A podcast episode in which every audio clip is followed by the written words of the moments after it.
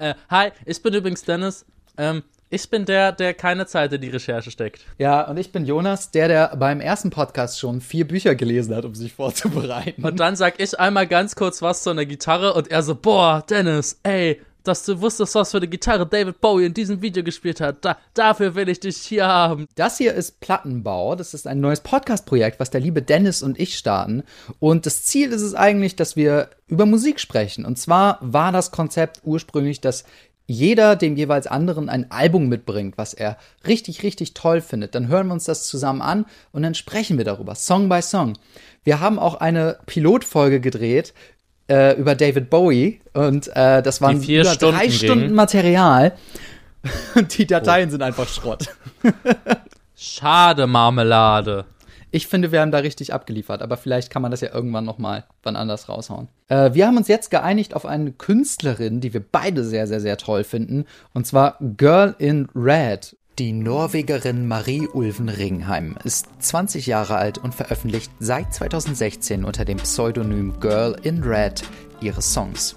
Ohne Label. Sie schreibt, spielt, singt und produziert alles selbst, bewaffnet mit Gitarre, Keyboard und PC von ihrem Schlafzimmer aus. Als eine der großen Stimmen einer Welle von Bedroom-Pop-Producern prägt sie mit ihrer Do-it-yourself-Ästhetik den Indie-Pop des Internetzeitalters mit. Die Musik auf ihrer 2019 erschienenen Single Collection Beginnings ist geprägt von einer in Reverb getränkten Stimme, reduzierten Arrangements und einfachen Drum-Patterns. Die verträumten Melodien gehen ins Ohr, die Texte sprechen für sich selbst. Das Album klingt wie ein Polaroid aussieht. Verwaschen, aber ganz und gar romantisch. Über diese Platte sprechen Dennis und ich, Jonas, in dieser ersten Folge von Plattenbau. Dabei finden wir hauptsächlich autobiografischen Zugang zu ihren Songs. Wir sprechen über unsere Erfahrungen mit Depressionen, ADHS, unserer Sexualität, aber auch über die vielleicht mehr oder weniger überraschenden Einflüsse von Girl in Red. Bitte bei maximaler Lautstärke hören. Und wir sprechen auch technisch gesehen über kein Album, denn ihr erstes Album, Beginnings, ist eigentlich eine Collection von zwei EPs, die sie rausgebracht hat. Chapter 1 und Chapter 2. Das kam 2018, Schrägstrich 2019 raus. Und Dennis, ich wollte dich an dieser Stelle fragen, wann bist du zum ersten Mal aufmerksam geworden auf Girl in Red? Also, geflissentlich deine Frage erstmal nach hinten zu schieben, möchte ich kurz erwähnen, dass ich das Konzept eigentlich, EPs durchzuluberieren von Anfang an eigentlich ganz cool finde. Nur irgendwie machen das viele nicht, weil sie dann kein, nach der spätestens dritten EP keinen Bock mehr haben. Ja, sie hatte auch in einem Interview gesagt, dass sie auf jeden Fall ihr nächstes Projekt nicht mit drei benummern will. Oh, vielleicht nennt sich dann Chapter 2,5? Nee, leider Oh. nicht. Es heißt World in Red äh, und soll nächstes Jahr oder dieses Jahr noch kommen. Ähm, ja, wie habe ich sie entdeckt? Ähm, so, also heutzutage wäre eigentlich das Äquivalent dazu, dass man sie auf Spotify findet, weil sie einem das vorschlagen, aber weil ich ein urzeitlicher Dino bin, der zu geizig ist für Spotify und mir auch noch keins geschnort habe, ähm, war, höre ich öfters mal auch Musik auf YouTube so random durch. Und ich habe eine Phase, da habe ich mir vermehrt versucht, irgendwelchen so Indie-Pop reinzuziehen. Und da hat YouTube mir das irgendwann vorgeschlagen. Ich überlege, welcher Song es war. Ich glaube, es war. Puh, entweder I Wanna Be Your Girlfriend oder Girls oder äh, We Fell in Love in Oktober oder so. Und, und ich fand den Vibe ganz nice und ich hatte bis dato noch, noch nicht so viele andere Künstler in dieser äh, Phase gefunden, dass das dann zufällig in meine Playlist gelandet ist, die ich mir auf YouTube erstellt habe. Äh, einfach mit Songs, die ich mir merken möchte. Ähm, und ja, so habe ich sie entdeckt. Bei mir wäre es tatsächlich gar nicht mal so anders. Nur war ich halt eben auf Spotify unterwegs. Ich habe nämlich Asche und den Studentenrabatt. Den habe ich ja theoretisch auch. Aber, naja. Ich war auch äh, auf jeden Fall in der Indie-Rock, Indie-Pop-Playlist unterwegs, weil ich mir dachte, äh, ich bin, ich bin Anfang 20, ich muss jetzt Indie-Sachen hören und nicht den Mainstream-Kram. Und mir ist dann ganz schnell aufgefallen, dass ich dir das meiste Zeug einfach extrem scheiße finde, was in dieser Playlist drin ist. Aber, aber, aber, aber wichtige Frage, wenn du anfangs 20 bist und Student ähm, und, und du hörst ja Girl in Red, äh, Jonas, ähm, bist du, bist du wirklich hetero? Also, Das ist das Ding. Also Girl in Red ist auf jeden Fall so eine Künstlerin, die einen damit äh, konfrontiert mit seiner Sexualität. Und ähm, genauso wie David Bowie, als ich den das erste Mal oberkörperfrei gesehen habe, äh, muss ich schon sagen, stellt man, stellt man das mal so in Frage. Also, also ich, ich frage natürlich auch mit Hintergedanken. Das ist ja super wichtig, wenn man über Girl in Red redet. Sie ist ein absolutes Queer-Icon. Oh, eigentlich, eigentlich war das jetzt nicht so deep gemeint, sondern äh, ich, ich sehe äh, uns, uns kuscheln und äh, die Körper des jeweils anderen abschlabbern. Aber ich habe eigentlich auch vor allem gefragt, weil äh, in meinem Freundeskreis ist auch so ein Running Gag, dass halt so ein, zwei Mädels sagen so, hm, ja, wie, wie will man hetero sein, wenn man das und das hört? Und ja, das seien natürlich zwei äh, bisexuelle Damen, aber. Ähm, äh, es gibt tatsächlich mittlerweile auf TikTok auch so ein, ein, ein Insider, kann man fast sagen. Und zwar, wenn du die Worte Do you listen to Girl in Red postest, ist das so ein, so ein Code ja, unter Bisexuellen ja. und Homosexuellen, ja. Um sich zu identifizieren halt, ja. Ja, ja, genau. Das, ist, das ist es halt auch. Ja, ja, genau. Damit ja. haben die nämlich auch angefangen so. Äh, auch, eine, auch eine Band dafür ist übrigens The Neighborhood. Die kenne ich tatsächlich nicht. Ich glaube um, nur von Hören. Die haben einen Song namens Daddy Issues gemacht. Uff. Davon wollen wir gar nicht anfangen. Heute beschränken wir uns erstmal nur auf Anxiety, äh, Depression und äh, Homosexuality. Ja. Aber man muss auch ganz ehrlich sagen, sie ist auch ähm, als ich auch das erste Mal dann ein Bild von ihr gesehen habe, sie sieht ja auch super unscheinbar aus. Ja, und normalerweise ist ja auch dann bei Künstlern, vor allem so aus dem Indie-Bereich, also natürlich sehen die auch oftmals ganz normal aus, aber ähm, oft sind das ja dann auch irgendwie exzentrische Erscheinungen, sage ich mal, oder die haben irgendwas, wo es halt optisch hängen bleibt. Ja. So. Und ich will ihr jetzt nichts Unrecht tun, aber sie sieht schon, vielleicht liegt es auch daran, dass ich aus Berlin komme, aber das so wie sie aussieht, so sehen halt auch sehr viele in Berlin aus. Also das ist jetzt nicht ja. so besonders. Ich würde sagen, dass ein auffällig. Boomer das vielleicht anders sehen würde und der wird sie schon als exzentrisch wahrnehmen, dadurch, dass sie auch ein Septum hat und sowas. Und das geht ja überhaupt nicht. Das oh ja mein Gott. ähm, aber nein, das stimmt schon. Sie, sie trägt ja auch oft sehr baggy Clothes und äh, so eine mhm. Skater-Mütze, also dieses Skater-Girl-Outfit an. Und ähm, das nennt sich Oversized, ja. ja. Sie hat in Interviews auch oft gesagt, dass äh, sie halt damals in ihrer Heimatstadt, was so ein kleines Dorf war, immer der Outsider war, weil sie halt so dieses, dieses so Boys-mäßig rumgelaufen ist, wie ein Junge und Baggy Clothes und alles. Und deswegen der Außenseiter war. Und jetzt ganz froh ist, dass sie in Oslo wohnt, weil es ja eine Metropole ist im Vergleich. Das ist ja auch ganz interessant, dass sie eine norwegische Musikerin ist und die Norweger ja eine lange, lange musikalische Geschichte haben. Aber. Ja, ja, also das Ding ist, man kennt ja vor allem aber Norwegen ja eher auch als äh, Hochburg des äh, Metals, vor allem Black Metal. Hm, und ich, ich, weiß nicht, ob das Norwegen oder Schweden war, aber die Indie-Rock-Szene an sich durch Bands wie The Hives und so ist ja jetzt auch nicht gerade klein. Zumindest glaube ich, dass Hi die Hives aus Norwegen oder Schweden kamen. Ich habe das jetzt nicht mehr so auf dem Schirm. Sie meinte tatsächlich, dass die Hip-Hop-Szene wohl ganz groß sein soll in Norwegen und sie das eher upturn findet, weil sie nicht so der Hip-Hop-Fan ist. Oha. Also werden wir niemals äh, Fresh and Freestyle von Gordon Red hören. Man weiß es nicht. Sie entwickelt sich ja auch. Also, I don't know. Also, was macht sie denn überhaupt für Musik, ist die Frage vielleicht erstmal. Also, es wird ja allgemein als Bedroom-Pop bezeichnet. Aber irgendwie. Ja. Ach nee. Na, aber die EP ist ja dann nicht mehr so Bedroom-Pop gewesen. Man muss ja sagen, dass äh, einige der Songs ja auch in äh, Versionen mit, sage ich mal, sparsameren Arrangements ja auch zu finden sind auf YouTube und so. Ja. Und man merkt es ganz gut an, äh, ich glaube, Dead Girl in the Pool war der Song, mhm. zu dem wir später eigentlich kommen können. Ja, ich würde dann eigentlich später drüber reden, aber man merkt halt, dass sie halt bei dem Projekt jetzt halt auch eine Band dann halt auch hinter sich hatte. Echt, tatsächlich? Also, so, so wie ich das mitgekriegt habe, hat sie, also äh, spielt sie die Sachen. Also, ich habe jetzt nicht, also vielleicht spielt sie das auch selber alles ein, ich kann mich erinnern, dass sie auf Insta mal gepostet hat, ah ja, jetzt endlich wieder das und das Instrument mehr üben. Also diese Bedroom-Ästhetik, das sollte man vielleicht vorher noch mal klar machen. Das ist ja ganz klar, dass eine Person alleine wirklich in seinem, in seinem Bedroom hockt, in dem, in dem Schlafzimmer oder was auch immer und da alles selber produziert, alles selber einspielt. Und das geht ja auch mittlerweile durch Musikprogramme wie äh, GarageBand, ultra easy. Oh, musst du GarageBand sagen? Ja, wobei viele inzwischen durch ihre Macs äh, GarageBand nehmen. Eigentlich klassisch ist ja eher Ableton oder FL Studio. Ja.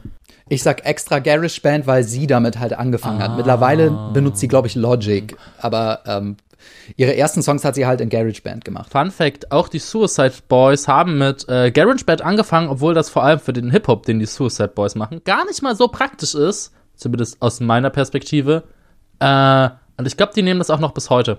Einfach frei unter dem Motto, es ist egal, welche Software du nimmst und je mehr sie dich einschränkt, indem das du machst, desto ähm, mehr Kreativität musst du irgendwie aufbringen, um dem entgegenzuwirken oder so. Aber, aber wieso bist du denn dabei so hängen geblieben? So, was, hat, was war denn für dich so, dass du sagst, hm? Ich glaube, das war musikalisch auch genau die Phase, wo ich The Smiths angefangen habe zu hören. Und es gibt, glaube ich, diese, diese, diese Phase äh, im Leben eines jeden 20- bis 21-Jährigen, wo er die Smiths der entdeckt. link ist, links ist. Ja.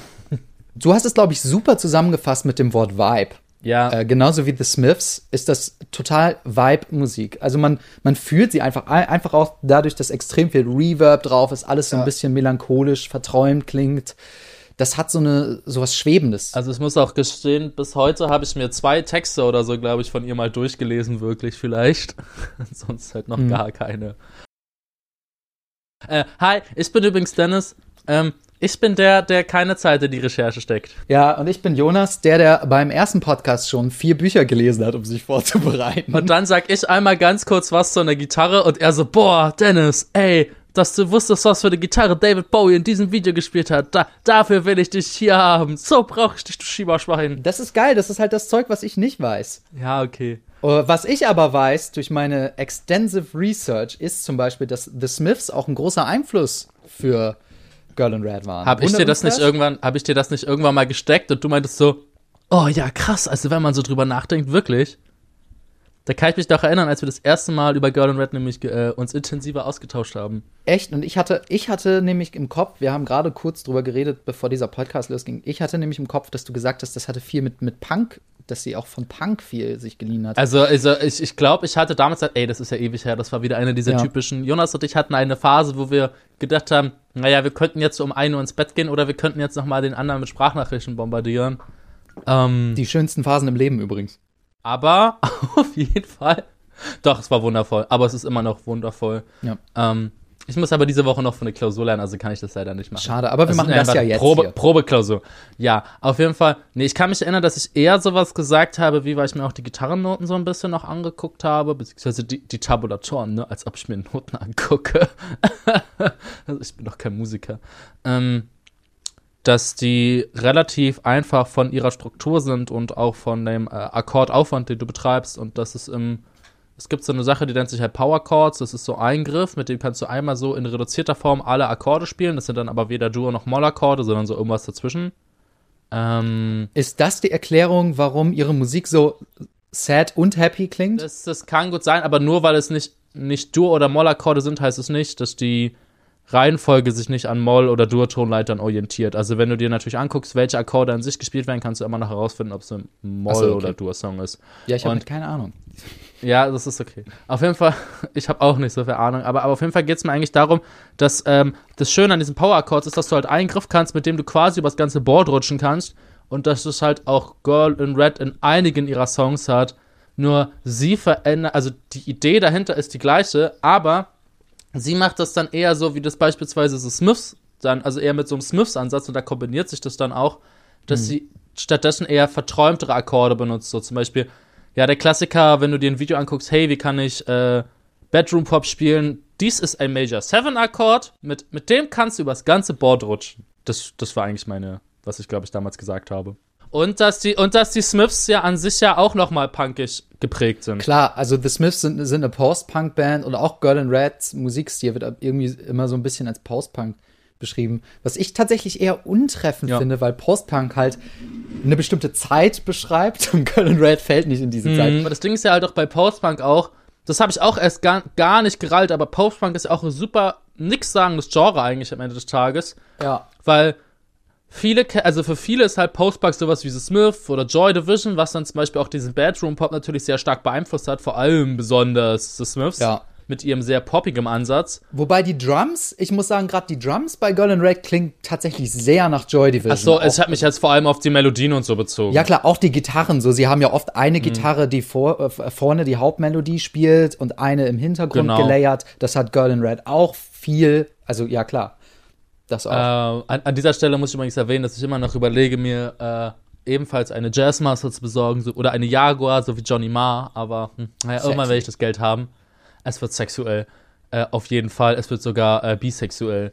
Ähm, aber auf jeden Fall ist halt auch, was, was das heißt, genau. Und das Ding ist aber zum Post-Punk gehört halt nicht nur dieses melancholische Pop-Ding, sondern zum Beispiel auch äh, The Gun Club, einer meiner absoluten Lieblingsbands, die auch mein, zwei meiner Lieblingsalben gemacht Über haben. die wir auch bestimmt noch mal reden werden. Genau. Ähm, und die machen zum Beispiel gar nicht, gehen gar nicht so in diese Pop-Richtung, sondern die mischen halt Punk, äh, Punk mit Rock'n'Roll und mit Bluesmusik und dann kommt da halt so eine Art Blues-Punk raus, ist aber sowohl zeitlich als auch von der Grundidee her auch Post-Punk. Ich lese übrigens gerade ein Buch über Post-Punk. Ich habe nämlich auch angefangen, ein Video zu dem Thema zu schneiden, weil das mein Lieblingsgenre ist, eben weil es auch so viele verschiedene Arten in sich vereint. Wenn man sich Talking Heads zum Beispiel anguckt, die machen extrem viel, was Funk inspiriert ist.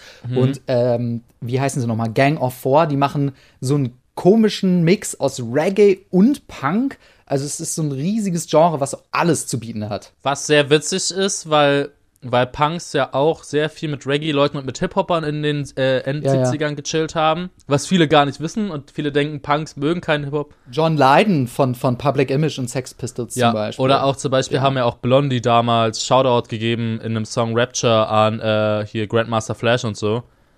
Und Ja. aber das Ding ist halt, dass vor allem The Smiths und auch Joy Division dann viele der Indie-Pop, Indie-Rockbands von heute auch beeinflusst haben, weil man ja auch die Smiths nicht nur sagt, dass es ja nur Post-Punk ist, sondern das wird ja auch rückwirkend halt auch als Indie-Pop halt betitelt. Oder als Geburtsväter des Indie-Pops. Und ich meine, dass, dass, die Smiths ein großer Einfluss sind, äh, darüber braucht man gar nicht reden, wenn man sich anguckt, wie viele Leute die immer noch hören. Und äh, diese, diese ganze Indie-Rock-Pop-Szene, die hören ja alle immer noch The Smiths. Ja. Diese Vibey-Musik, How Soon Is Now. Und die Themen sind lyrisch ja auch recht ähnlich. Es geht um Unsicherheit, darum, dass man nicht irgendwie reinpasst.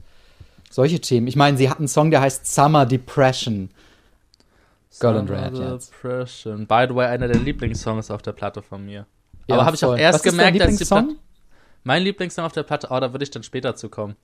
Ich muss Okay, noch ein bisschen nachdenken. Aber wir haben noch gar nicht mal über den ersten Song I, geredet. I, I Wanna Be Your Girlfriend, Ja. meinst du, ne? Das ist tatsächlich auch der erste Song, den sie äh, wirklich so unter Girl in Red produziert hat. Der kam äh, im November 2016 echt auf schon Soundcloud so raus. Da ist sie nämlich groß geworden. Ohne Witz jetzt. Aber äh, das war auch der erste Song wirklich, den sie in GarageBand dann so fertig gemacht hat. Damals hat sie noch in GarageBand äh, rumexperimentiert. Sie hat auch gestern in ihrer Story witzigerweise das originale GarageBand-Projekt gezeigt. Mann, ich folge ihr, glaube ich, gar nicht. Ich folge ihr, glaube ich, gar nicht. Ich kann dir das schicken, ich hab's nämlich aufgenommen. Ah, hab's King aufgenommen. einfach. Ein, ein Monarch sondergleichen. Ähm, Sie sagt, sie hat einfach irgendwelche Gitarren-Presets auf die Vocals gezogen und so. Also sie hatte auch noch nicht so Ahnung. aber an dieser Stelle muss ich sagen, Ähm. dafür feiere ich zum Beispiel GarageBand sehr. Also, weil das Ding ist, ähm, hi, ich bin Dennis. Ich, äh, ich, ich hab, mach, hab manchmal so hobbymäßig in meinem Leben Musik gemacht, ähm, weshalb ich so ein bisschen was über Gitarren weiß. Und ich habe mal äh, mich an diesen äh, Sprechgesangsdings versucht. Und im Studiokeller, wo wir waren, hatten wir auch immer nur GarageBand auf dem scheiß Rechner, der da stand.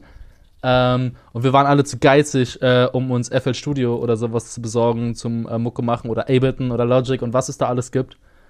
Und da habe ich dann auch immer auf die Vocals halt geguckt, okay, was oder auch auf die Samples, die ich halt zum Produzieren genommen habe, äh, habe ich geguckt, okay, was passiert, wenn du die Bass-Presets oder die Gitarren-Presets halt auf deine Tonspur rauflegst. Da kamen echt immer wilde Sachen manchmal bei raus. Du hast ja auch Ahnung von Beats bauen und so. Ich habe oft im Zusammenhang mit Girl in Red gehört, dass sie Lo-Fi-Beats benutzt. Und ich verstehe, also ich verstehe, was sie meinen. Also es ist so diese Lo-Fi-Ästhetik auf jeden Fall. Aber ich finde jetzt nicht, dass es nach Lo-Fi-Beats Nee, wirklich klingt, nicht. nach diesem.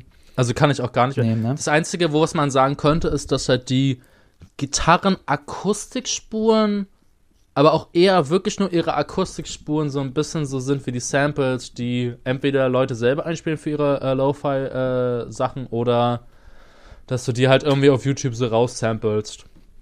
Äh, wichtig, dass man sie von YouTube oder von Instagram dann zieht, so, weil sonst ist die Qualität zu gut. Aber finde ich krass, das habe ich nämlich auch noch nie gehört, den, diesen Vergleich mit den Lo-Fi-Beats. Ich habe es oft gehört und ich glaube, dass sie nämlich eher meinen, dass es dieselbe Ästhetik ist. Dass es eher so, Okay. ja, man hat es mit nicht dem besten Mikro aufgenommen, es ist vielleicht künstlich Vinylknistern drüber gelegt und so. Und dass das dann eher Musikeleien sind, also Leute wie ich, die sowas geschrieben haben und dann aber nicht wirklich Ahnung haben, was Lofi-Beats Ja. sind und wie die eigentlich funktionieren. Ähm, sehr witzig, weil äh, bester Kick. Also, wenn du beim Beats produzieren nicht weißt, was du machen sollst, wenn du so in Richtung äh, Oldschool oder Lo-Fi gehst, einfach Rauschen draufknallen, so, so Vinylrauschen oder so knistern. Hast du eigentlich die, mhm. die Girl in Red Vinyl? Hast du die? Ich habe die rote sogar ich und ich glaube, ja. die ist inzwischen ausverkauft. Echt? Und das Geile ist, die ist ja auch aus, aus recycelbarem Material. Die ist, glaube ich, jetzt auf 30 Euro gestiegen. What? Es gab nur die rote, weil wenn du eine Musikerin bist, die Girl in Red heißt, dann muss die Vinyl natürlich auch rot sein. Ich frage dich deswegen, weil mich was mich immer mega nervt, wenn ich die Vinyl höre, ist, wenn Summer Depression kommt, da ist am Anfang ja auch so Vinylknistern. Du merkst halt total, dass es mhm. nicht das echte Vinylknistern ist, wenn du es auf Vinyl hörst. Und es äh, nimmt mich immer so ein bisschen raus. Wir lenken schon wieder viel zu sehr ab. Wir haben noch gar nicht so viel über den Song geredet. I Wanna Be Your Girlfriend. Der Song war natürlich einer der ersten Songs, den sie gemacht hat. Und der hat auch ähm, etwas damit zu tun, dass sie selber offen homosexuell ist, auch schon seit, weiß ich nicht, seit sie, seit sie 15, 16 ist. Also sie lebt damit schon sehr lange, ist damit auch cool. Die Eltern haben das von Anfang an akzeptiert, was natürlich schon mal großartig ist. Ich meine, das hat nicht jeder. Monarchen Shit einfach. Der Name Girl in Red kommt auch daher, dass sie nämlich mit diesem Mädchen, auf das sie damals einen Crush hatte, mit dem sie Girlfriend sein wollte, ähm, mit dem war sie auf einem Konzert und äh, sie hat gefragt, äh, ja, wo bist denn du? Und das Mädchen, das hatte eben so einen roten Pullover an. Oh. Und dann hat, äh, hat sie, also die Person Marie Ulven, die jetzt Girl in Red ist, ihr getextet und hat gesagt, ich sehe dich, Girl in Red du bist das Girl in Red. Und seitdem heißt sie eben Girl in Red. Oh nein, wie süß. Aber sie macht es ja, hat sie auch schon mal. Ach, ja, doch, sie hat ja schon so zwei, drei Songs auch gemacht, die über Girls waren, die sie gecrushed hat, oder? Ja, klar. Ähm, aber sie hat auch noch einen anderen Song. Sie mhm. hat ja auch ganz viele Songs, die nie auf Spotify gelandet sind und nicht offiziell released wurden, sondern eben nur auf Soundcloud. Und da hat sie auch einen Song, der heißt Girl in Red. Und ah. diese frühen Sachen, die sie gemacht hat, die kann man sich da auch noch runterladen. Sie hat auch ein paar norwegische Songs gemacht, aber die findet sie alle sehr scheiße. Teilweise auch, weil die eben vor ihrem Coming Out geschrieben wurden und sie da noch über Jungs geschrieben hat. Oh. Und sie kann sich damit nicht mehr so identifizieren. Und das war halt auch eher so, ja, ich sitze jetzt mit einem schlechten Mikro da und nehme mich mit der Gitarre auf. Also nicht so pro richtig produziert, wie sie es dann später gemacht hat. Zum Thema Coming Out möchte ich übrigens auch sagen. Der erste Song ist ja so ein, der erste Teil des Songs, der hat ja so einen Switch so ein bisschen drin. Erste ist ja dieses ja. ganz klassische, also man kennt dieses Oh Hannah, na, na, na, na, na. Und irgendwann kommt ja dieses so, äh, hier, Oh Hannah, so, na, na, na, I wanna be a bitch und so.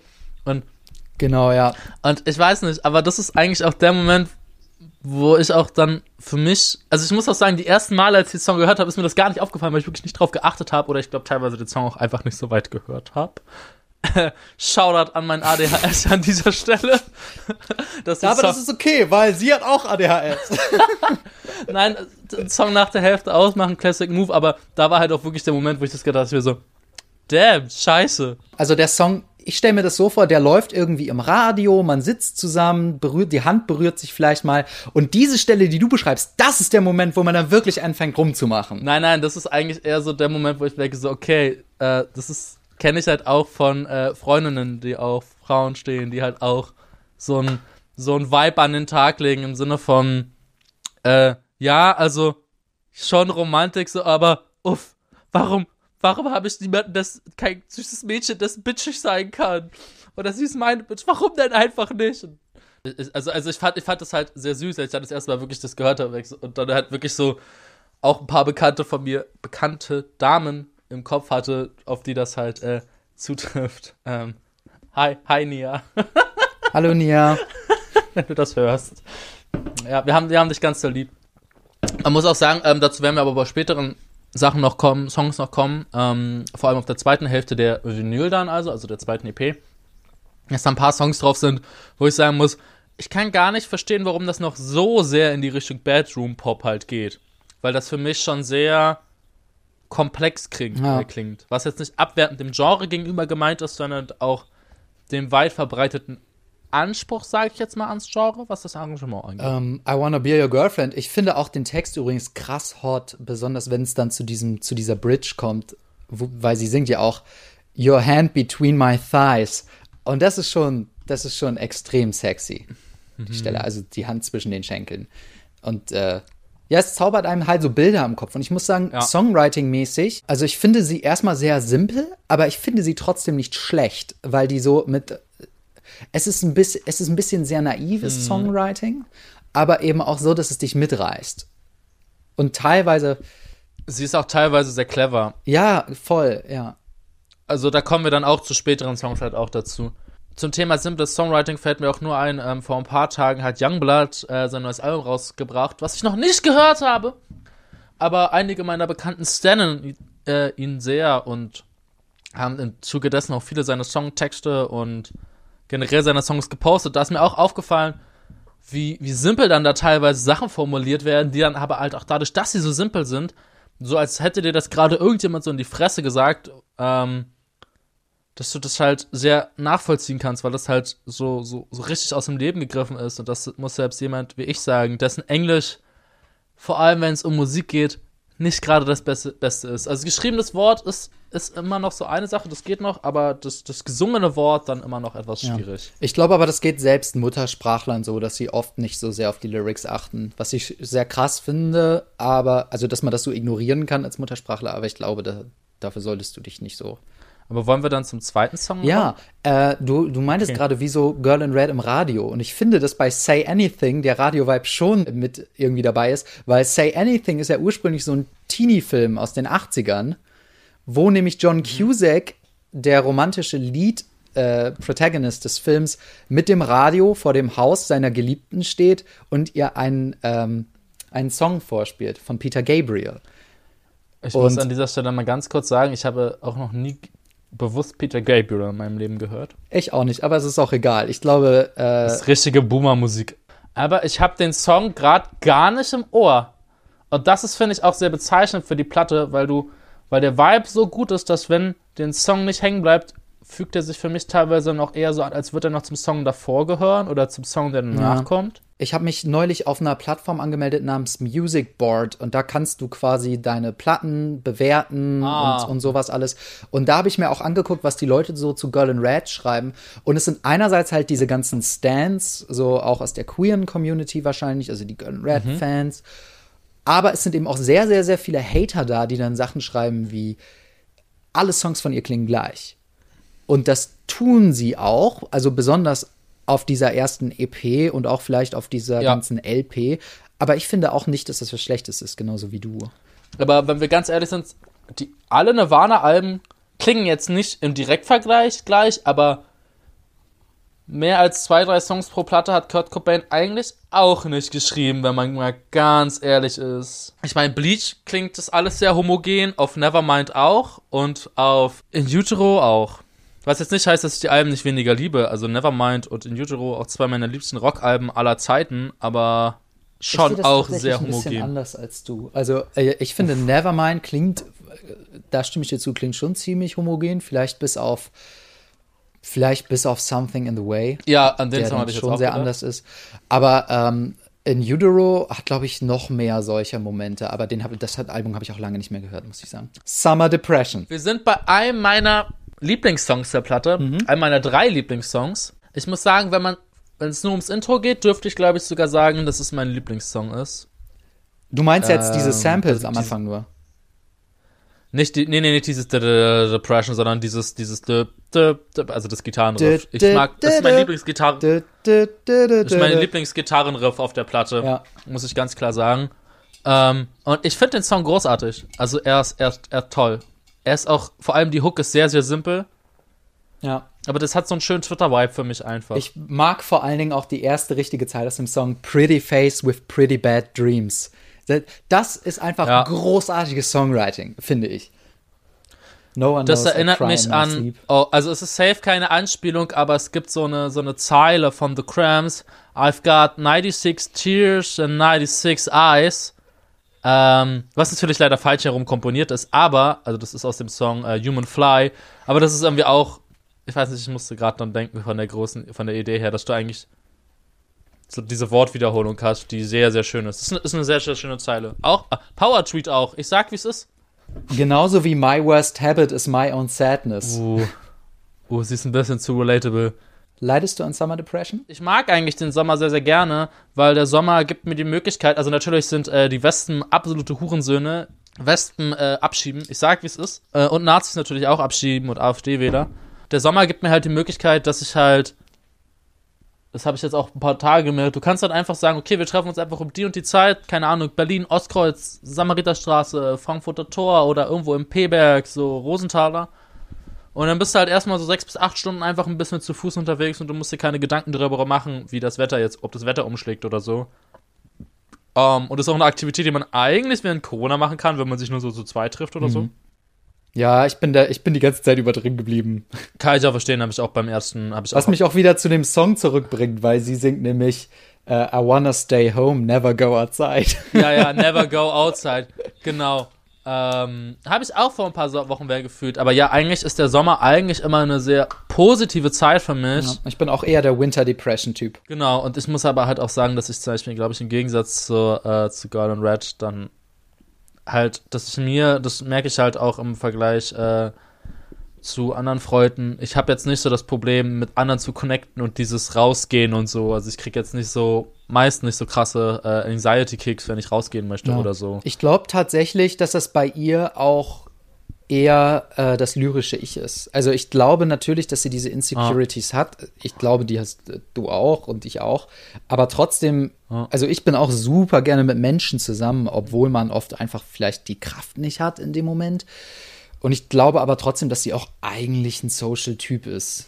Also ich kann mir nicht vorstellen, dass sie sich nur in ihrem Bedroom verkriecht und da nur für sich ist. Es kann ja auch sein, dass sie halt auch so ist, da habe ich mit einer äh, eine Klientin neulich drüber geredet, so, die hat auch äh, so ein ähnliches ADHS wie ich und da ging es dann auch eher darum, dass man halt äh, zwar social irgendwo ist, aber wenn du dann durch bist damit, dann, dann schiebst du halt richtig Filme plötzlich, was du jetzt irgendwie alles falsch gemacht haben könntest und so und was ich zum Beispiel dann an dem Song eher fühle, ist dann so, wenn sie jetzt, wenn sie zum Beispiel so Dinge sagt wie Summer Depression, there's so much time to question my life, was auch meine absolute Lieblingszeit, glaube ich sogar, des kompletten Tapes sein dürfte. Oder der kompletten Vinyl. Weil das ist halt auch so dieses so, wo, wo, also ich würde jetzt nicht sagen, also ich bin jetzt zum Glück kein depressiver Mensch, so, meine psychischen Probleme liegen an, woanders. Aber dieses, so ganz schlimm ist für mich halt oft immer abends, wenn du dann halt so alle anderen pennen schon und ich kann halt nicht so gut schlafen und habe generell einen sehr komischen, unnötigen Schlafrhythmus. Ja, ich auch. Wir sind übrigens beide ADHS-Menschen, also das ist auch ein großer Bestandteil von unserer Persönlichkeit in diesem Podcast. deswegen schweifen wir auch ständig ab und alles. Und deswegen lieben wir auch Girl in Red, glaube ich so. So dadurch, dass dann auch man meinen Schlafrhythmus nicht einschätzen kann, äh, ist immer dieser ganz unangenehme Moment halt, bevor du halt schlafen gehst, wo du dann halt wirklich mit dir alleine bist und dann halt wirklich diese zu viel Zeit hast zum Nachdenken und ich dann versuche immer über irgendwas anderes nachzudenken, bis ich so müde bin, dass ich einschlafe. Weshalb ich inzwischen mir auch angewöhnt habe, äh, ein bisschen zu oft wach zu bleiben und einfach die ganze Zeit Filme zu gucken, ja, damit Mann. ich dann nach dem letzten Film zu müde bin, um irgendwas zu machen, außer Zähne putzen und ins Bett gehen. Das ist eine gute Überleitung zum nächsten Song 4 AM, der, glaube ich, auch eher underrated ist. Aber den mag ich sehr, weil mhm. es eben genau darum geht. So, äh, der Song beginnt damit, dass sie sagt, I'm thinking too much again, I can sleep, it's 4 AM. Und, ähm, ah, jetzt wurde das, wurde, jetzt wurde die Zeile gerade zitiert, habe ich den Song auch direkt wieder im Ohr, schönerweise, ja. obwohl ich ihn erst nicht im Ohr hatte.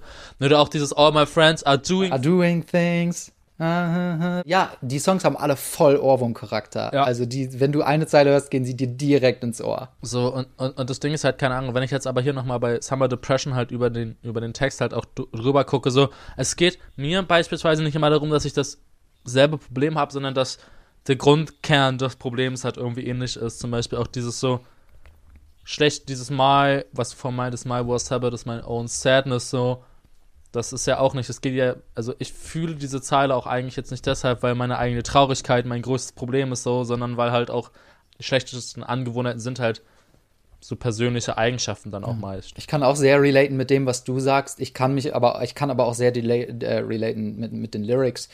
Äh, ich habe ein größeres Problem mit Traurigkeit auf jeden Fall und äh, manchmal weiß man auch nicht, woher mhm. kommt es, äh, was soll man jetzt ja. dagegen machen und manchmal hat man das Gefühl, ähm, okay, ich existiere irgendwie nur für meine Traurigkeit. Ich bin nur dieser depressive Mensch.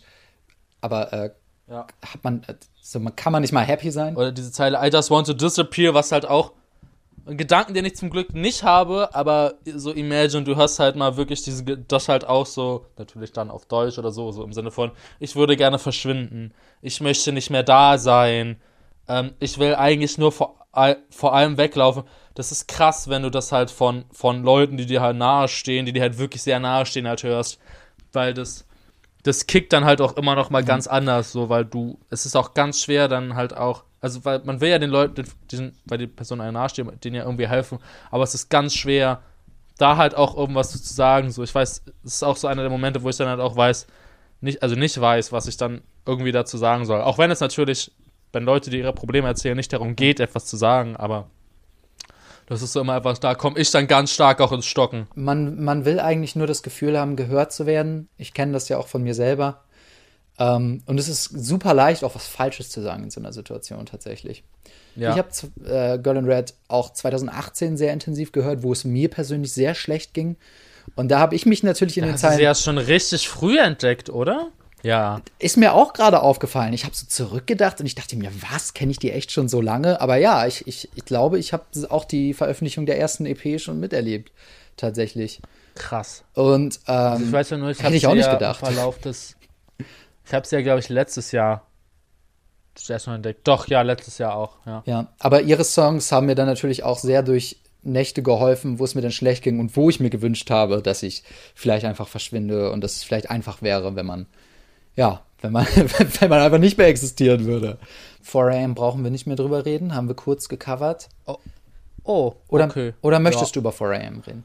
Nö, nicht so, nicht so. Also ich muss ganz ehrlich sagen, das ist auch so ein Song, der ist halt immer da und wenn man, wenn ich halt so ein bisschen was draus höre, dann kommt er mir wieder in den Kopf, aber er bleibt nicht so sehr hängen. Der ist auch sehr kurz. Der ist, glaube ich, unter zwei Minuten lang. Mm. Also der ist, der geht gut weg.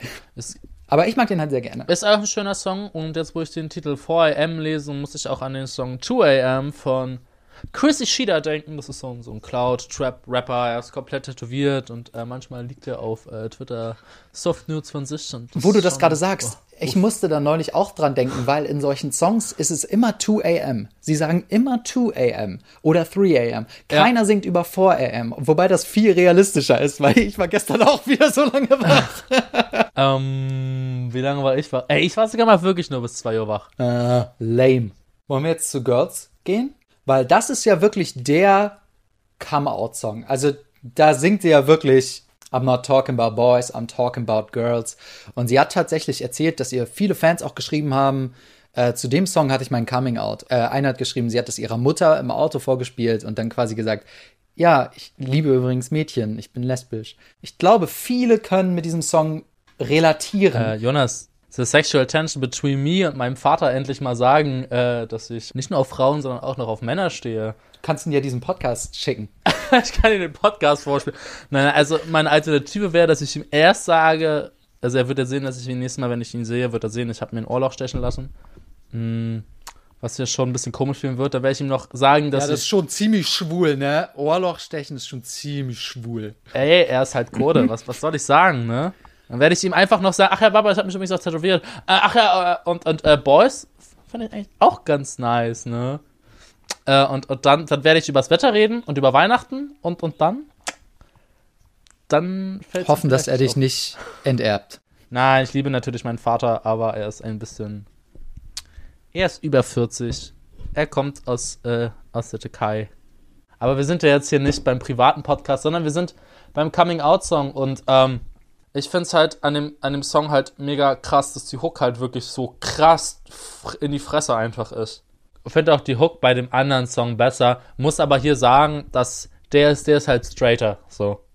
Weil bei, oh, bei, bei, bei I Wanna Be Your Girlfriend könnte man auch sagen, yo, das ist vielleicht auch ein Cover von einem Kerl, das haben die Beatles ja auch gemacht, dass die äh, Love-Songs von Girlgroups gecovert haben. Mhm. Auf ihrem ersten oder zweiten ja, Album. Aber das hier ist jetzt halt wirklich. Also wirklich dieses I'm not talking about boys, I'm talking about girls. Das ist, ist halt sehr so, straight, sehr direkt in die Fresse.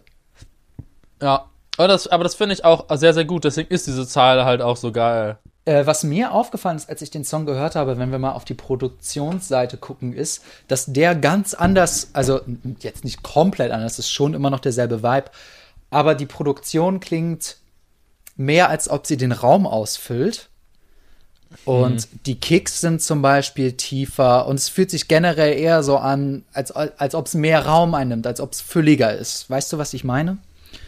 Ja, ja, während, also ich finde der Vergleich äh, kann es halt wirklich sehr, sehr gut mit. Ähm, ist der, der ist noch auf der ersten EP drauf gewesen, ja, klar, oder? Ja, das ist jetzt der letzte Song auf der ersten EP. I Wanna Be Your Girlfriend ist halt ein sehr, sehr ruhiger, typischer Song halt für das Genre, also für so Bedroom-Pop-mäßig, generell Musik, die du zu Hause machst. Und der ist halt, also sehr, auch sehr introvertiert, aber der ist halt sehr äh, extrovertiert und laut und, und groß, so. Ja, und ich finde, er gibt auch voll die Richtung vor für die nächste EP, weil da hast du mehr solcher Songs. Da hast du zum Beispiel Bad Genau. Idea. Also es gibt ja immer so dieses Trio, dieses Trio aus I Wanna Be Your Girlfriend, Girls und äh, We Fell Love in Oktober. Und es ist davon, also zumindest kommt es mir so vor, und äh, da ist es leider aus musikalischer Sicht für mich leider der schwächste Song von den dreien. Der hier? Hm. Ja, glaube ich auch. Wobei ich We Fell in Love in Oktober nicht so gerne mag, tatsächlich. Boah, sad. Den, ich verdränge den immer. Ich verdränge den tatsächlich immer. Wenn ich den höre, finde ich den dann ganz gut, so besonders mit diesen ähm, Rückwärtsakkorden, die am Anfang sind. Der ist auch nicht auf dieser Platte drauf übrigens, aus irgendeinem Das Grund. hat mich auch richtig, richtig abgefuckt beim ersten Mal hören. Der wurde vor kurzem auf Single veröffentlicht, tatsächlich. Ja, War aber sofort ausverkauft. Mann, ich war auch so mad einfach, weil ich hab's gesehen und dachte mir so, äh, ähm, hi. Vor allem, weil ich diesen Monat noch nicht mal die Code dafür gehabt hätte. Ich wollte sie meiner Freundin schenken, weil sie die, den Song sehr gerne mag. Aber er war dann weg. Oh, oh, ähm, also, äh, ähm, ich habe die Platte übrigens aufgelegt letztes Wochenende und, und dann haben sich zwei, zwei Mädchens zu, zu diesem Song geküsst, also nicht zu dem Song, sondern zu, zu der Platte geküsst. Das war sehr süß. Glaube ich wohl. Und, und am Ende meinte die eine, ja Mann, endlich ein Mädchen zu and Red geküsst. Habe ich auch schon gemacht. Habe ich von der Bucketlist gestrichen. Zu der Platte kann man, kann man, Hi, ich bin Jonas, ich bin hetero, ich habe ein Mädchen zu Girl and Red geküsst. Ja, Mann! Also ich möchte noch eine Sache zu Gert sagen. Und zwar habe ich in einem Interview auch gelesen, dass sie am Anfang, als sie so realisiert hat, dass sie auf Frauen steht, ein super schlechtes Gewissen hatte. Und das finde ich interessant, dass sie dann, äh, das muss dann ja so 2015 rum gewesen sein. Dieser Song kommt dann 2018, 19 raus. 2018 kam er raus, dass sie in der Zeit schon gereift ist, aber trotzdem in diesem Song noch verarbeitet, was sie für schlechtes Gewissen hatte, weil sie nämlich sagt, ja, I shouldn't, I shouldn't be feeling this. I should be into this guy. Also, so als ob ihr die Gesellschaft sagt, du solltest da eigentlich Ja, was aber das anderes ist halt, machen. das ist halt der Druck, Ja. das ist halt der Druck der Gesellschaft so. I mean, selbst, selbst in Berlin ist es ja, wo so ja, wo eigentlich der, der Tonus ist, dass man ja relativ offen ist, so. Da wirst du auch komisch angeguckt, wenn du halt nicht der Norm entsprichst, so in, äh, wenn du zum Beispiel als Guy Nagellack trägst oder so. Ähm, oder auch, als ich äh, neulich zum Beispiel mal mit, mit ähm, einem Kumpel halt rumgeknutscht habe, war halt auch so, yo, war nice, so, aber irgendwie hat es dann doch immer noch so, so, einen- so einen komischen so Vibe drin gehabt so und also wir waren halt zu dritt unterwegs mit einer Freundin so und und die Situation war dann trotzdem so okay das ist jetzt nichts Normales sondern das ist jetzt gerade voll special so. Und das war ein bisschen ungewohnt. Oder auch zum Beispiel dass ich auch weiß zum Beispiel das Gespräch dass ich irgendwann mit meinem Vater führen muss. Äh, also was ja eigentlich voll normal für ihn dann auch sein sollte aber ich weiß es wird halt nicht normal für ihn halt sein. Sie, sie hat auch oft in Interviews gesagt, dass sie sich eigentlich nur wünscht, dass es das Wort Coming Out gar nicht mehr geben sollte. Dass einfach gesagt werden soll, ich mag übrigens das und das und ak akzeptiert. Feel, feel that, feel that. Einfach, einfach Facts, einfach. Dann gehen wir jetzt rüber zu Chapter 2. Und der erste Song ist Watch You Sleep.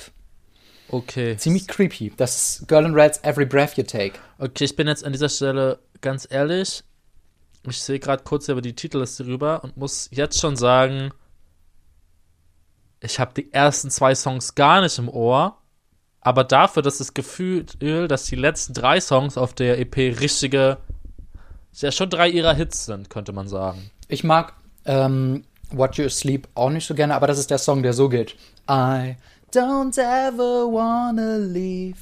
I watch you sleep. Der. Ich muss ganz ehrlich sagen, das ist einer der wenigen Songs, die ich auch nach dem Ansingen nicht im Ohr habe. Komisch.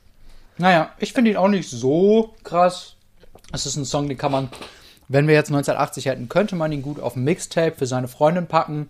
Ja. Er ist halt ganz süß, so kann man auch, kann man auch seinem Boyfriend schicken oder whatever oder halt dem Girlfriend. Finde ich auch nicht so beeindruckend. I Need to Be Alone, den hast du nicht im Kopf? Also, ich kann noch mal ganz kurz noch mal raufgehen, aber Hör mal kurz rein. doch, äh, die Hook habe ich auf jeden Fall im Ohr. I'm gonna lose, I need. Und ich finde, das ist so ein. Oh. Und ich finde, das ist. Hallo! Ja. Kannst du jetzt mal kurz mit dem Weiben aufhören? Hi, Fresse. Und ich finde, das ist für mich so eine ADHS-Hymne, weil es zum Beispiel auch die, Zeile, die Zeilen gibt. I'm falling out of conversations, I can't pay attention, repeat the question. Also ich sehe, ich, ich lese gerade die ersten vier Lines und, und, äh, und ich, ich überlege, sie zu verklagen, weil sie ein bisschen zu, also hallo, geklaut einfach aus meinem Leben. I'm in this picture and I don't like this. es ist, ich finde auch, dass es sehr relatable ist und ich möchte wirklich im, hervorheben, dass ich glaube, dass sie ADHS hat. Weil wenn man sich so die Lyrics anguckt und was ihr so durch den Kopf geht und vor allen Dingen sich da mal Livestreams von ihr anguckt auf Instagram oder wie sie sich auf YouTube gibt und so, sie ist schon krass hyperaktiv und verliert schnell den Fokus, wenn sie redet und so. Und ich war, erinnere mich, dass ich dir mal ein Video von ihr geschickt habe und dann habe ich geschrieben, sie hat hundertprozentig ADHS. Und du hast einfach nur geantwortet, ja, Mann, das erklärt so viel. Würde es halt auch auf jeden Fall so. Queen of ADHD, einfach. Ich finde auch die Zeile I need to be alone einfach so gut, weil man oft das Gefühl hat, also ich zumindest, wenn du viel unter Leuten bist und du hast so das Gefühl, du connectest mit niemandem wirklich. Ich weiß nicht, wie es dir geht, aber wenn ich in so einer Crowd mit vielen Menschen bin und da ist keiner da, mit dem ich connecten kann und alle reden irgendwie durcheinander und du hörst allen gleichzeitig zu und auch irgendwie überhaupt nicht. Man hat so einfach das Gefühl, ich muss jetzt weg hier, ich muss raus hier, ich ertrage das nicht, das ist zu viel für mich und ich brauche irgendwie einfach mal so kurz Ruhe für mich. Das ist ein bisschen sad, weil bei mir ist eigentlich genau das Gegenteil, aber das liegt ja Echt? auch daran, dass wir ja beide recht gegensätzliche Ja. Versionen dieses äh, mit A betitelten Hurensohns haben. Du bist eher hypoakt hyperaktiv und ich bin eher der Hypoaktive. Und äh, du bist ja auch extrovertierter als ich. Ich bin, also bei mir ist es halt richtig krass. Ich versuche dann bei drei Gesprächen gleichzeitig teilzunehmen und mir haben auch Freunde gesagt, wie crazy die das finden, wie ich es schaffe, ein Gespräch teilweise am Laufen zu halten oder mich daran zu beteiligen, um dann nach fünf bis zehn Minuten nach dem Abschweifen dann eigentlich auf das ursprüngliche Thema wieder zurückzukommen, weil ich halt noch irgendwas dazu sagen wollte. Das kannst du gut. Wenn ich halt mit jemandem zusammenwohne, dann denke ich mir schon manchmal, okay, ich wäre jetzt gerne alleine, aber es ist dann eigentlich eher immer so ein, ich, ich möchte gerne andere Leute sehen, um mich herum haben. Alleine sein ist für mich teilweise schon sehr schwierig. Ähm, und das, obwohl ich teilweise den Leuten nicht ordentlich zuhören kann, permanent rausfalle und dann auch teilweise Leute so angucke, so. Und die reden so eine halbe Minute. Ich habe so die ersten Sätze mitbekommen, mittendrin nochmal einen Satz und dann am Ende nochmal. Und dann sagst du so, I'm sorry, can you repeat the question? Ja, oder, oder, oder ich beziehe mich halt auch wirklich nur eiskalt auf diese drei Sätze, die ich mitbekommen habe. Aber ich verstehe halt auch, dass du dir sagst, dass wenn du diese Probleme hast, dass du dann halt eher alleine sein willst. So. Es, äh, es hilft auf jeden Fall, sich dann zu isolieren und versuchen, sich zu sammeln und so. Und das ist dieser Song für mich, deswegen mag ich den sehr. Aber du magst Dead Girl in the Pool sehr. Der Song, der als nächstes Ich kommt. liebe Dead Girl in the Pool. Und pass auf. Ich würde sogar behaupten, Ich habe dir doch mal erzählt, dass Iggy Pop sie gepusht hat damals auf seiner Radioshow. wegen dem Song. Wegen Das dem war der Song, oder? den er gespielt hat, ja. ich, ich fühle mich trotzdem gerade ein bisschen schlecht, dass ich I Need to Be Alone nicht so hart appreciate, aber es ist eigentlich ein sehr schöner Song, auch wenn die Konsequenz aus ihrem Handeln, den sie zieht, nicht meine entspricht, finde ich dann noch, doch der Text ist sehr, sehr schön. Ne, bei Dead Girl in the Pool ist, ich meinte vorhin, dass ihre Texte ja teilweise sehr clever sind und ich weiß auch, wie ich den das erste Mal gehört habe, also die ersten beiden Songs, die ich wirklich sehr bewusst und öfter von ihr gehört habe, waren der Song und I Die Anyway. Und bei dem dachte ich mir aber auch so, ganz so während des ersten Vers so, beziehungsweise auch bis zum Chorus richtig. Oh, okay, es ist jetzt einer dieser Songs, ne, dieser locker flockige Popsong einfach nur. Auch wenn der Song sehr poppig geschrieben ist und sehr auch einfach geschrieben ist. Und er verfolgt auch diese typische laut-leise-Dynamik, die auch schon Nirvana sich von den Pixies geklaut hat. Und thematisch geht es ja Ja. auch darum, es ist eine Party oder der Abend nach, der Tag nach einer Party. Also es hat schon so diese Pop-Vibes. Ja, aber, aber ich mag trotzdem den Twist, der dann in der Hook, in, äh, gegen Ende, also so ab der Hälfte der Hook kommt halt dieses so, du siehst das und das und das, ah, da ist ein totes Mädchen im Pool, ich bin dieses tote Mädchen im Pool. Den Twist mag ich, deswegen finde ich den Song ganz clever. Aber vielleicht wiederhole ich auch nur irgendwas gerade, das ich irgendwann mal irgendwo gelesen habe. Kann sein, das ist meine gesamte Identität, basically. Also ich finde den Twist auch cool, aber ich habe nie wirklich verstanden, was das heißen soll. Ich glaube auch nicht. Ich glaube, sie wollte einfach so ein. Ich glaube, sie hat Bojack The Horseman geguckt und hat dann diesen Song geschrieben. Also was ich an den Song sehr mag, ist, dass es sehr weggeht von ihrem bisherigen Songwriting, Ja. weil sie ja eigentlich schon eher autobiografisch erzählt. Und das ist ja offensichtlich so ein surreales Bild. Genau. Etwas, was sie sich ausgedacht hat, so eine Geschichte, die sie erzählt. Storytelling in Songs.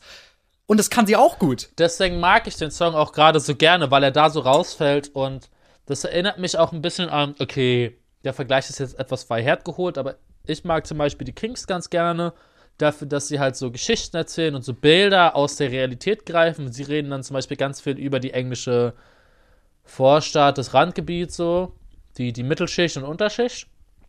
Und, ja, okay, teilweise auch die High Class, also die englische Gesellschaft halt an sich. Sie macht ja im Endeffekt halt auch was ähnliches, dass sie halt so, so eine Realitätsbeschreibung, so eine Momentaufnahme halt. Sie zeichnet halt ein Bild damit. Und deswegen fand ich das ganz cool. Auch wenn es natürlich wirklich, wie du sagst, nicht absolut nicht in ihr Bild ihrer bisherigen Songs passt. Ja. Akustisch natürlich schon. Also es klingt nicht besonders anders vom Sound her, finde ich. Oh, da muss ich aber sagen, das fand ich nämlich bei dem Song auch sehr also sehr witzig, weil es wird ja immer gesagt Bedroom Pop und Bedroom Pop ist einfach dies, blas, na na na, Ananas. Viel Reverb. Aber ich finde, der Song ist nix, was ich mir unter Bedroom Pop ste- vorstellen würde. Also der, die Nee. Hook, ja, auch wenn es mir ein bisschen zu auf radiomäßig ist oder, oder das, was du dir so im typischen Pop-Radiosong vorstellst. Äh, oder so ein beschwinglicher Lagerfeuer-Song halt irgendwie. Und dann kommt ja der Chorus und der ist halt so ein ausladendes Rock-Ding einfach. Weshalb ich halt auch so verwundert war, dass man halt sagt, okay, sie spielt das alles selber ein.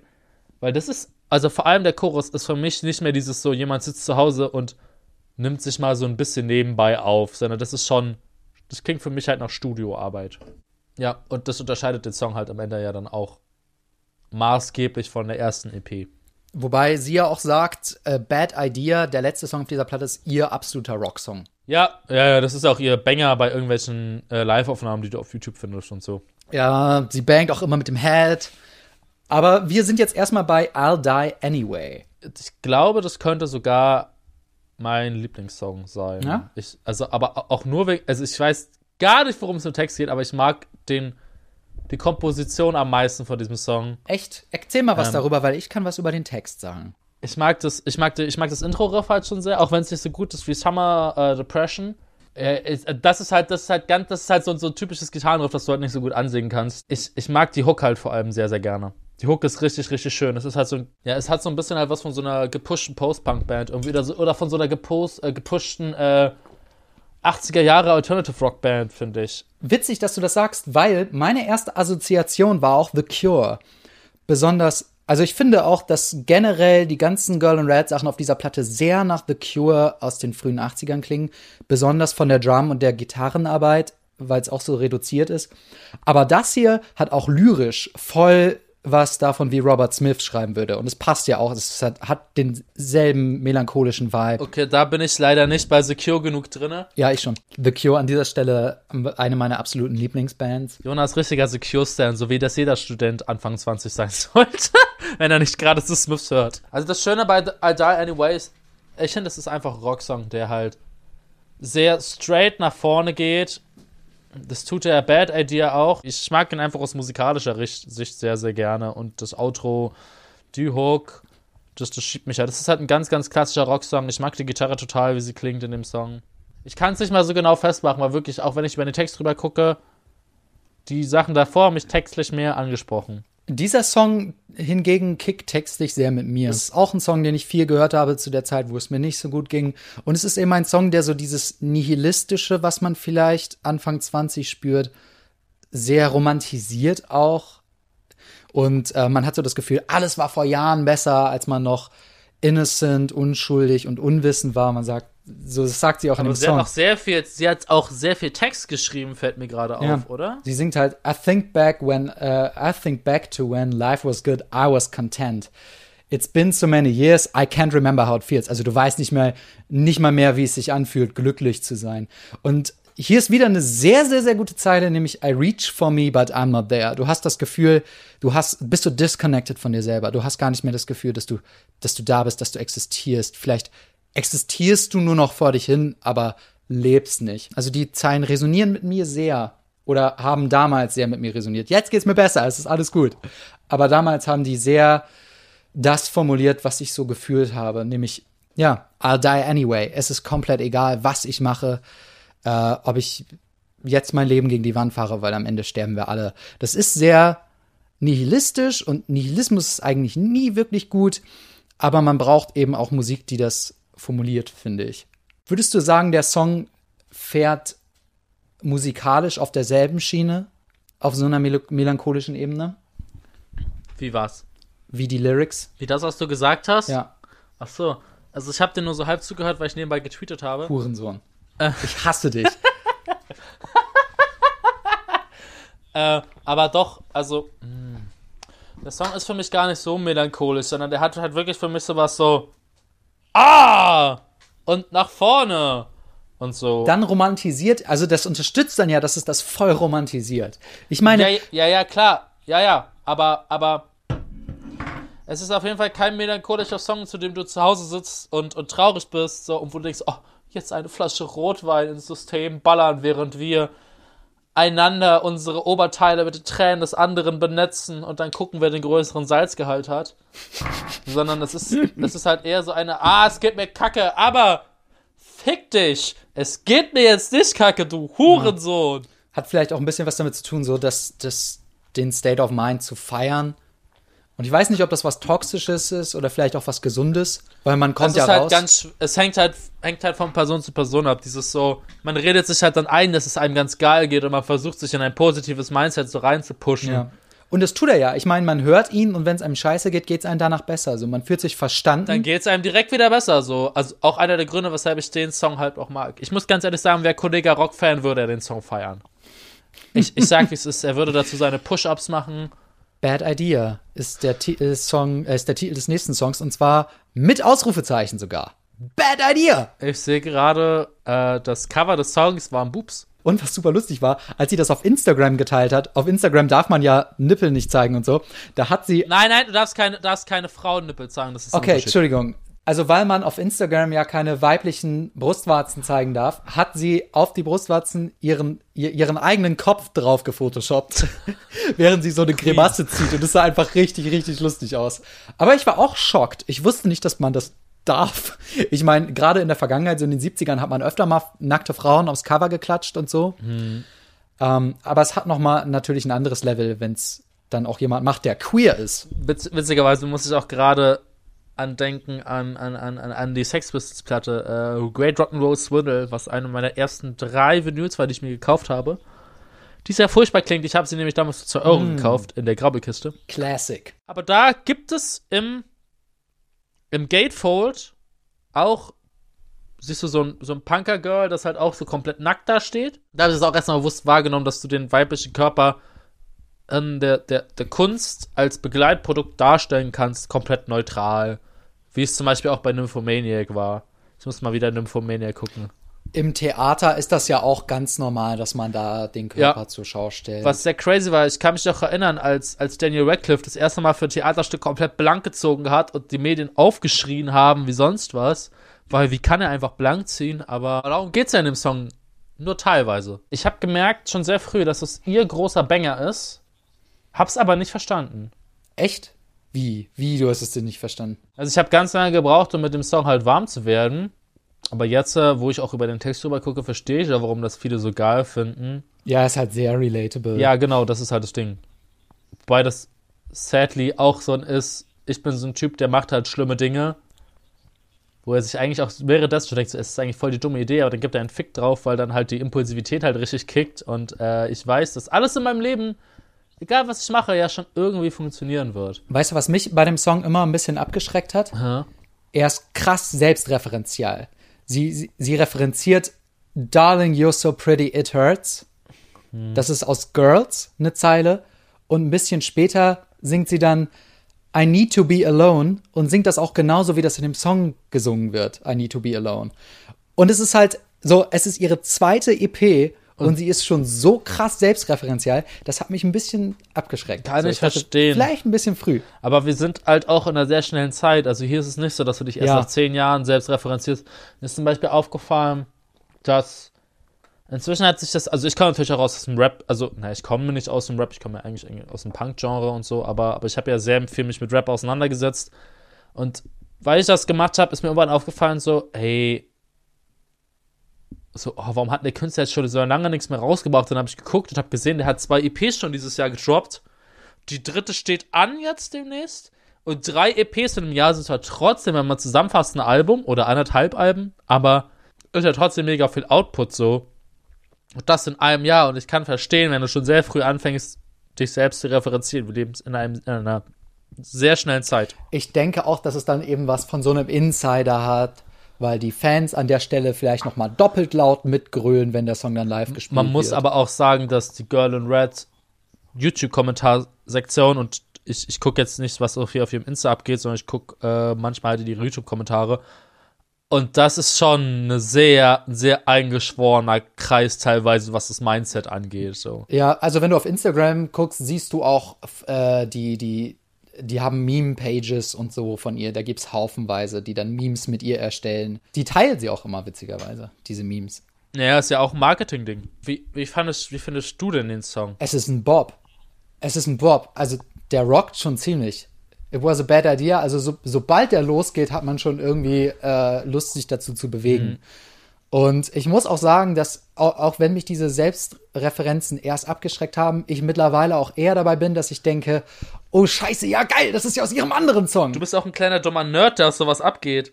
Ja, ich bin, äh, ich muss aber sagen, dass es trotzdem nicht einer meiner Favorites ist. Ich glaube, das sind dann Same. doch eher andere. Äh, echt? Ich dachte, es wäre dein Favorite. Nee, nee, nee, nee, nee. Also Okay. es ist einer der Songs, auf die ich inzwischen auch somit am ehesten abgehe, aber ich habe auch lange gebraucht, um bei dem reinzukommen. Ja. Aber ich feiere ihn auch halt nur als straighten Rock-Song so. Ich finde den auch lyrisch nicht besonders beeindruckend. Ja.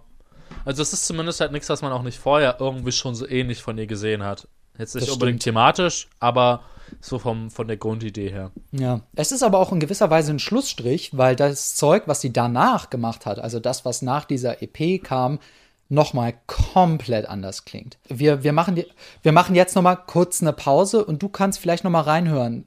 Midnight Love Ich- und Rue. Ich sind- muss, ja, kann ich machen, während ich auf Klo gehe. Ja, ich gehe auch auf Klo. Hey, my dudes. Uh, I'm putting out a new song really soon called Midnight Love, and it's definitely my best work so far. I'm really excited to put it out because I feel like my songwriting has developed so much, and I feel like my production has developed a lot. Also, Girl in Red hat dann eine Weile lang getourt und äh, war lange die Vorband. Also, sie ist auch live aufgetreten mit einer Band dann. Also, wir haben ja vorhin uns gefragt, hat sie vielleicht auch mal eine Band, mit der sie dann im Homestudio arbeitet und so. Und ich glaube, die, dass sie die Drums schon alle selber programmiert. Ich weiß nicht, wie es mit anderen Instrumenten ist, aber eigentlich findet man ja auch nur Gitarre. Aber hat sie nicht Drums jetzt gelernt in den letzten Monaten? sie, sie, sie macht das alles mit in, in, in dem Programm. Also, es sind schon synthetische Kicks. Ah. Okay, weil ich dachte halt, sie hat jetzt nämlich immer mal gepostet, dass sie halt versucht, äh, Drums zu lernen. Äh, kann sein, dass sie es versucht. Ich weiß, dass sie das Cello auf jeden Fall lernt und dass sie auch, äh, also Keyboard kann sie auch schon seit Jahren. Dann irgendwann wurde sie Headliner auch und hat letztes Jahr die World and Red Tour angefangen. World and Red wird das auch der Titel des neuen Albums sein. Und mit den Singles, die schon raus sind, hat sich auch angekündigt, dass sich ihr Style schon besonders productionmäßig verändert hat. Ach, wirklich? Oder was findest du, Dennis? Du hast gerade noch mal reingehört. Oh, also ich muss ganz ehrlich sagen, also wenn das jetzt die beiden ersten, ich habe jetzt Rü und äh, Love Midnight gehört, Ja. wären das die ersten beiden Songs, die ich von dir gehört hätte, ich wüsste nicht, ob ich dran geblieben wäre. Ich sage es ganz ehrlich. Ich muss auch sagen, dass das Songs sind, die ich beide beim ersten Mal überhaupt nicht gemocht habe, also sehr langweilig auch fand, die ich erst ein paar Mal hören musste. Rühen hören wächst schon beim ersten Hören. Äh, muss ich ganz klar sagen, aber es ist.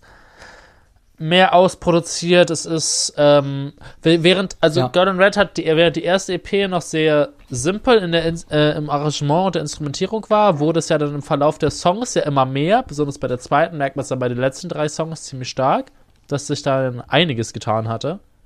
Ähm, Ja. Besonders bei Dead Idea und äh, I Died Anyway.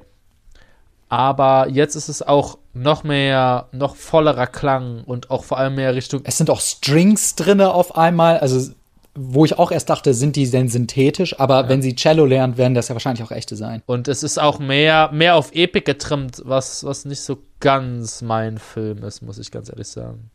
Ja, also es geht tatsächlich jetzt von der Produktion eher weg von diesem handgemachten Bedroom Popstyle. Es ist jetzt schon ein anderes Level der Produktion. Ja,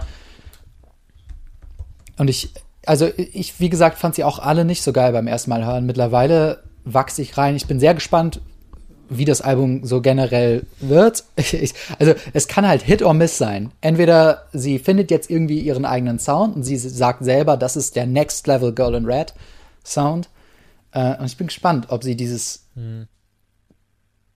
die, ob sich die, ob sich die Ästhetik gut übersetzen lässt. ich finde es halt schade, weil sie stand für mich auch immer für so einen recht einfachen, simplen, simple Strukturen. Und, und, also ich gehe jetzt Das ist jetzt gar nicht mehr. Ja, ne? ich gehe jetzt auch nicht davon aus, dass jetzt ein Pop-Produkt wird, so die nächste Lady Gaga oder Katy Perry oder so. nee. Aber ähm, da, da geht halt schon halt für mich halt was verloren, was sie halt für mich interessant gemacht hat. Ich, ich, ich finde, also ich bin ja immer, immer noch jemand, der sehr gute Produktion schätzt. Deswegen mag ich ja auch Popmusik wesentlich lieber, als du es, glaube ich, tust. Weil es halt teilweise echt ziemlich gut produziert ist einfach. Ja, du, Und da geht doch, sie jetzt auch jeden mehr Fall. hin. Ja, aber es liegt auch daran, ich komme ja auch aus dem Hip-Hop und aus dem Punk so und also vor allem komme ich halt aus Mhm. dem Oldschool-Hip-Hop, so, also nicht Oldschool im Sinne von alter Hip-Hop, sondern so vom Sample-basierten, äh, ja, mehr oder weniger Boom-Bap-Untergrund, Lo-Fi-Untergrund ähm, und halt aus dem Punk und da geht's halt auch um die Ecken und Kanten und die Songs klangen jetzt auch schon sehr, sehr glatt. Ja, weißt du, was ich ra rausgefunden habe bei, bei meiner Recherche? Was, wo ich dann auch gedacht habe, oh, schade, das ist ja schon irgendwie das Ende. Sie lernt nämlich jetzt an der Uni Musikproduktion. Oh, Und das Oh, merkt man schon ziemlich. Und sie hat ihre, äh, ihr, ihr, ihr Term Paper hat sie geschrieben über Max Martin. Ich weiß nicht, ob der Name dir was sagt, aber das ist ein, das ist quasi der schwedische Producer, der Hits wie äh, Britney Spears, Hit Me Baby One More Time, aber auch neuere Sachen wie Thank You Next von Ariana Grande produziert hat. Er hat Taylor Swift 1989 mitproduziert. Also er macht diese ganzen riesigen Pop-Sachen. Und wenn man sich mal so anguckt, was in den letzten zehn Jahren auf der Platz 1, auf Platz 1 der Charts waren, ist die Wahrscheinlichkeit, dass das ein Max Martin-Song war, wenn es denn ein klassischer Popsong war, ziemlich, ziemlich groß. Und ähm, ich glaube, ich habe den Namen auch schon mal irgendwann gehört. er ist halt eine riesige, riesige Nummer. Und ich mag das Zeug, was er macht, halt auch sehr gerne. Es, es ist, hat teilweise auch diese epische und sehr ausgeklügelte Produktion. Es sind coole Arrangements. Und da geht sie jetzt auch mehr hin. Aber, er, be- aber sie bewahrt sich trotzdem irgendwie diese Melancholie. Wollen wir lieber über die Tour-Persona Girl in Red reden? Ich kenne die Tour-Persona, ich kenne die Tour-Persona halt gar nicht, muss ich sagen. Ich finde sehr interessant, weil sie, ich glaube, sie, ihre Songs sind, wenn du sie hörst, die sind ja produziert, das sind Songs, die scheinen auch in der Produktion. Wenn du sie live hörst, merkst du, okay, so gut kann sie eigentlich gar nicht singen. Weil die Songs, wenn sie sie live spielt, ganz, also erzwungenermaßen eher gerufen werden müssen und eher laut Also gesungen man werden merkt es ja müssen. nicht eigentlich so Und schon wenn gesagt, sie die- ein bisschen geleiert halt. Ja, sie hat halt quasi, man merkt auch teilweise an den Gesangstechniken, dass sie nicht so gut ausgebildet ist. Also sie kann auch einen Ton nicht so lange halten. Und deswegen macht sie oft dieses ah. That was a bad Statt den Ton zu idea. Ja, genau. Ja, und daran merkt man eben, dass sie nicht gesanglich ausgebildet ist. Und wenn sie live spielt, dann merkt man das nochmal krasser. Aber sie holt die Leute halt auch ab, weil die super hyperaktiv ist und richtig abgeht Ja, ja, auf der die- die- Bühne. die und sie meinte auch, dass sie Also- da erst reinwachsen Also sie, musste. sie springt jetzt nicht so krass über die Bühne, aber sie, sie. Doch, Mann. Bei jeder Show macht, sie's, macht sie Stage Diving. Bei jeder Show springt sie ins Publikum und lässt sich vom Publikum tragen. Sie will nur von, sie will nur von. Mädchen inspiriert werden. Ja, dachte ich mir auch. ja, aber die Tour ist ja jetzt auch erstmal beendet. Corona. Sie hat sich zurückgezogen, ihre neuen Production Skills ausgepackt, an Songs gefeilt. Das Album kommt Ich finde es unwahrscheinlich, dass es dieses Jahr noch rauskommt, das neue. Sagt sie nicht auch immer eine Woche vorher Bescheid, und dann es kommt und dann kommt es halt doch nicht? Ja, sie ist halt Indie-Artist. Da, also, da, und das hat sie auch gesagt, will sie immer bleiben. Also sie will nie bei einem Major-Label sein, sondern selber die Kontrolle haben. Sie will selber ihre Cover- Cover-Artwork machen, selber die Songs schreiben, selber produzieren, selber Musikvideos directen. Wir sind ja ganz bestimmt nicht Menschen, die jetzt sagen würden, wir hätten es cool gefunden, wenn sie diesen Stil, den sie auf dieser ersten Doppel-EP gefahren ist, einfach immer weitergefahren wäre, wenn sie sich gar nicht weiterentwickeln würde. Oder hättest du es gut gefunden, wenn sie einfach immer in diesem Bedroom Also ich finde, sie hätte noch, ich finde, sie hätte noch eine EP in dem Stil bringen können. Mhm. Vielleicht sogar ein Album, aber ich glaube, das Album hätte ich dann auch nicht mehr so gefeiert, weil das Problem ist ja auch immer. Also ich bin auch zufrieden, wenn ich vom Künstler ein Album habe, was ich halt wirklich sehr, sehr gut finde. Und, oder eine Platte, ein, ein, zwei EPs, die du zusammengeklatscht hast, so. Das hat sie mit dem hier auf jeden Fall schon mal geschafft. Genau. Vielleicht und, und von ja daher kann ich verstehen, wenn sie dann jetzt was Neues macht. Also, ich muss auch sagen, ich würde mich, hätte mich natürlich gefreut, wenn sie, also sie ist jetzt halt genau die Richtung eingeschlagen, die dann halt nicht so meins ist, was aber auch absehbar war, wenn man sich ihre Sachen mal anhört. Ich muss aber auch sagen, also ja, ich kann es verstehen, aber ich wüsste auch nicht, ob ich mir das neue Album angehört hätte, wenn sie halt wirklich den Stil beibehalten hätte, weil ich habe mir jetzt auch die letzten zwei, drei Songs eben nicht angehört, weil ich halt auch dachte, okay, ich habe jetzt die Vinyl da und dann hörst du doch erstmal die Vinyl. Echt krass, du schließt da so schnell mit ab. Ich mag das sehr gerne, die Karriere von Künstlern nachzuvollziehen. Naja, was heißt, was heißt abschließen damit? Ich habe die Vinyl ja jetzt auch keine drei Monate so. Und ich mag die Vinyl ja sehr, sehr gerne. Und ähm, ich bemühe mich eigentlich auch, meine Vinyls regelmäßig halt zu hören. Bei uns läuft sie übrigens auch sehr oft, weil das ist so die Musik, auf die kann man sich am besten einigen, weil meine Freundin und ich haben ja auch nicht unbedingt immer denselben Musikgeschmack und so. Und das ist dann etwas, was das kann man sehr leicht laufen lassen. Das kann man auch generell, wenn man mit einer Crowd von Leuten zusammen ist und man braucht so Musik, auf die man sich einigen kann, kann man gut auflegen, finde Ja, ich. das denke ich mir auch. Also deswegen lief die halt auch gewisse Phasenweise halt öfter, auch wenn Besuch da war. Ja, also es ist, also es ist halt auch eine schöne Platte, die du halt auch nebenbei halt laufen lassen kannst, wo dann aber du trotzdem auch den Moment hast, wo du weißt, okay, alle kennen halt irgendwie die Songs, zumindest so ein, zwei und freuen sich dann darüber, wenn halt der kommt. So, also es ist zwar im Hintergrund, aber auch nicht zu sehr im Hintergrund so und wenn man will, kann man sich dann mal so den Moment drüber freuen. Ähm, ja, aber ich würde mich trotzdem, also ich würde trotzdem, glaube ich, da sie jetzt auch ihren Stil ändert, ins neue Album auf jeden Fall mal reinhören, aber ich prognostiziere einfach mal, dass ich es in den ersten zwei oder ein, zwei Monaten, wo es draußen ist, nicht so sehr feiern werde, glaube ich. Ja.